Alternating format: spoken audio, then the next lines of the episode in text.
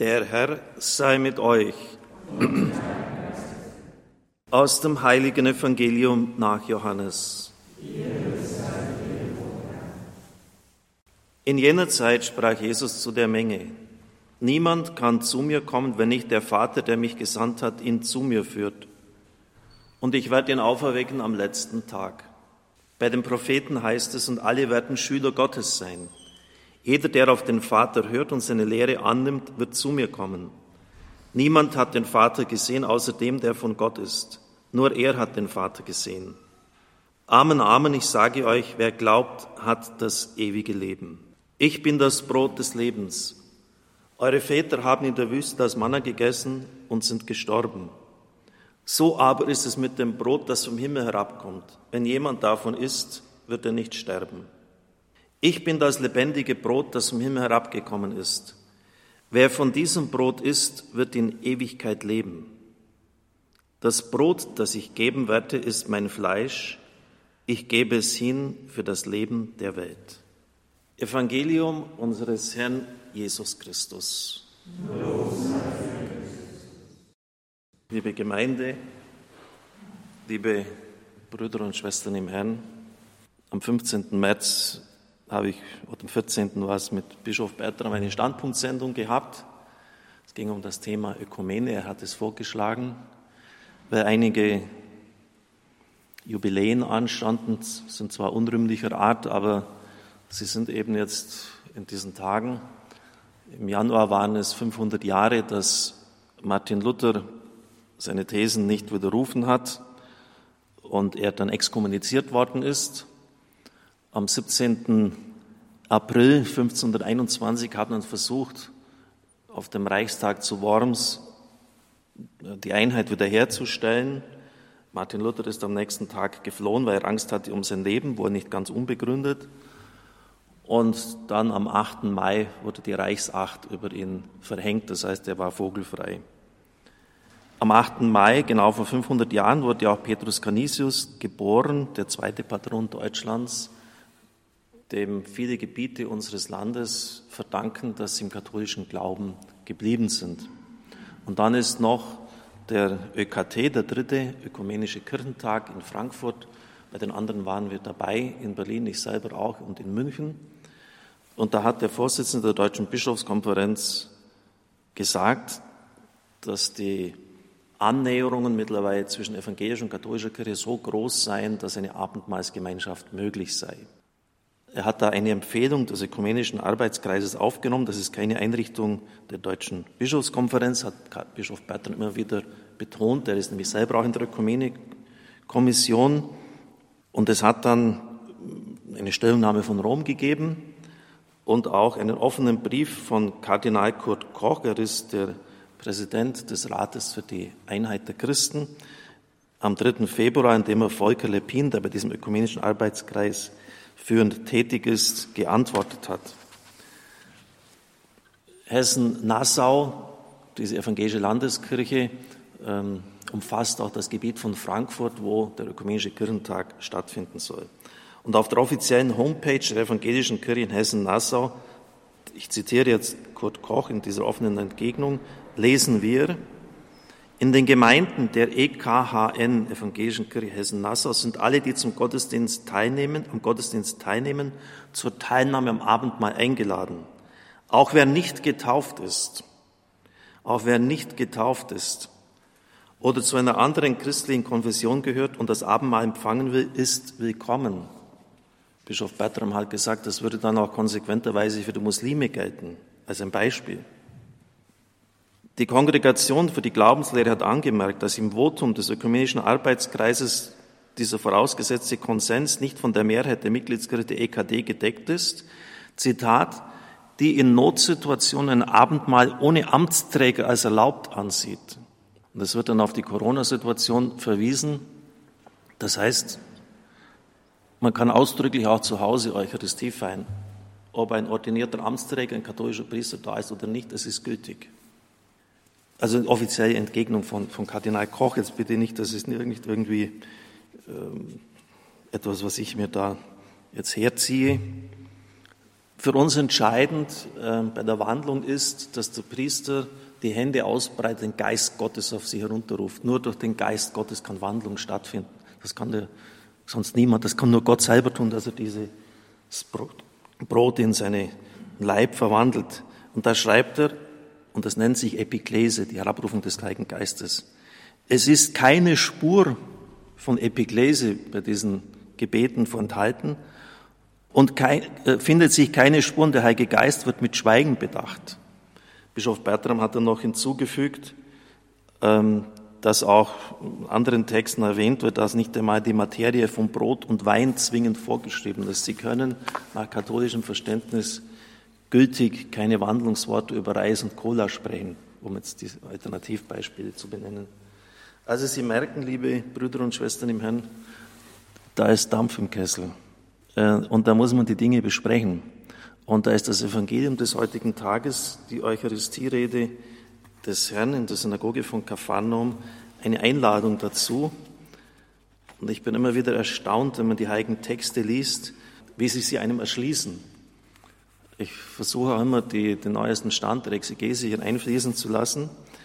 Und wir haben ja soeben gehört, niemand hat den Vater gesehen außer dem, der von Gott ist, nur er hat den Vater gesehen. Das ist eine Spitzenaussage des Johannesevangeliums. Und Herbert Blank oder Josef Blank sagt, immer wo das auftaucht, ist es nie zufällig. Also das ist ja wirklich ein absoluter maximaler Offenbarungsanspruch. Ihr habt den Vater nicht gesehen, ich komme von ihm, ich kenne ihn und was ich vom Vater gehört und gesehen habe, was ich aus der Ewigkeit her weiß, aus der ewigen Wirklichkeit Gottes, das verkünde ich jetzt euch. Sie finden das wirklich an prominenten Stellen im ersten Johannesbrief. Sie finden es im Johannesprolog. Im Anfang war das Wort und das Wort wurde Fleisch und dann heißt es weiter, er, der am Herzen des Vaters geruht hat, hat Kunde gebracht. Und das Kunde gebracht heißt im Griechischen Exegeo, er ist der Exeget des Vaters, er ist der Ausleger des Vaters. Er kennt die Geheimnisse des Vaters, das ist damit gemeint. Alttestamentliche Gottesoffenbarung kann im Hinblick auf das, was Christus von sich hier in Anspruch nimmt, nur eine vorläufige sein, schreibt Blank. Jesus selbst kommt aus dem göttlichen Bereich, er gehört ihm wesenhaft zu.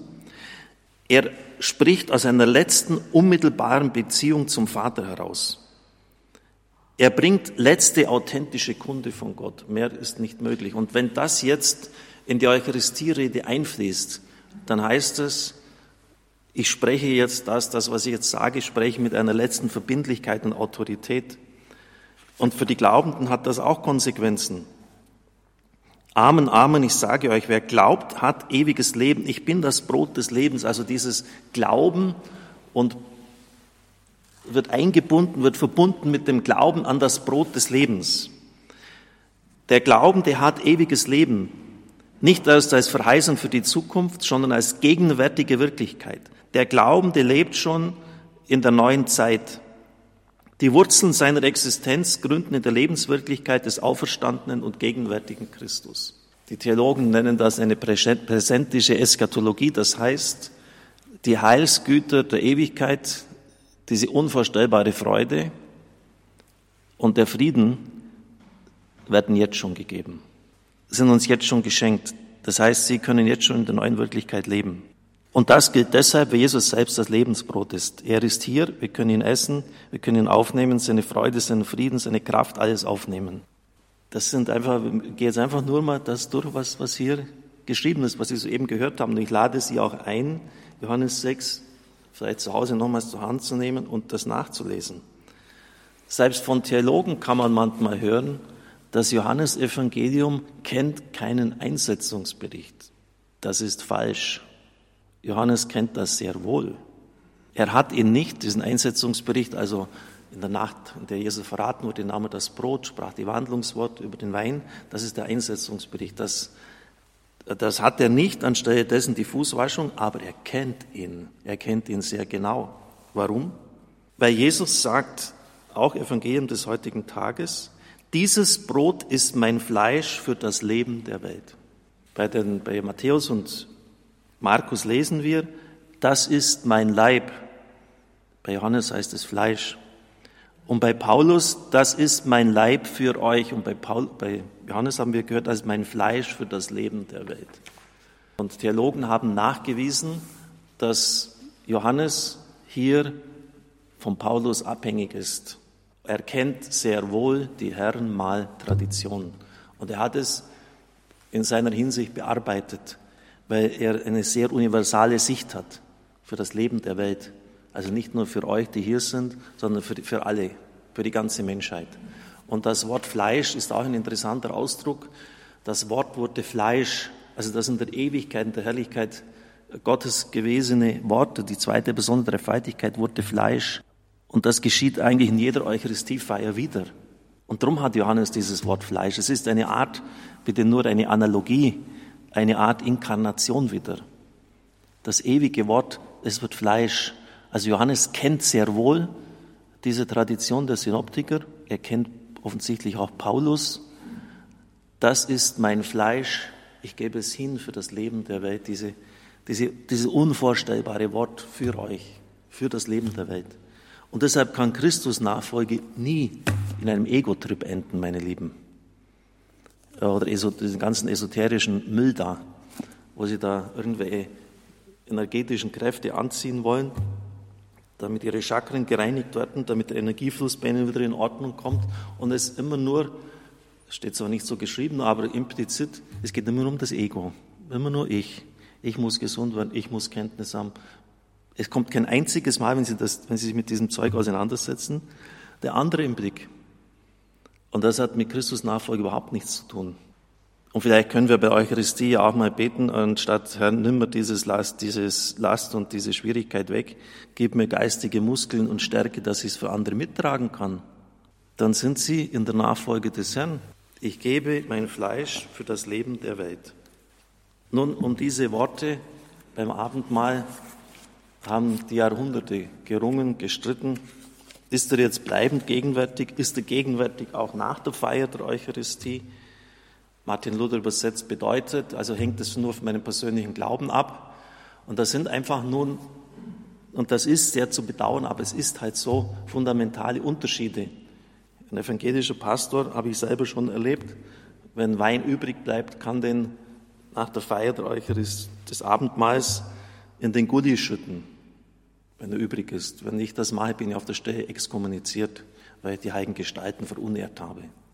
Also es sind einfach unterschiedliche äh, Verständnisformen da und solange da keine Verständigung stattfindet, kann auch keine Einheit gefeiert werden, weil sie einfach nicht da ist. Ich lese Ihnen vor, was einer der ganz Großen der katholischen Theologie in seinem Buch Der Herr geschrieben hat, Romano Guardini. Über den Sinn der Herrenworte beim letzten Abendmahl haben fast zwei Jahrtausende gebetet und gedacht und gekämpft. Sie sind zum Zeichen einer Gemeinschaft geworden, heiliger und inniger als irgendwelche sonst, aber auch zum Zeichen einer tiefgehenden Trennung. Wenn wir also fragen, was sie bedeuten, wollen wir uns zuerst klar werden, wie wir sie nehmen sollen. Das Wort, die Antwort kann nur lauten, ganz schlicht, so wie sie dastehen. Der Text gemeint genau das, was er sagt. Jeder Versuch, ihn geistig zu verstehen, ist ungehorsam und führt in den Unglauben.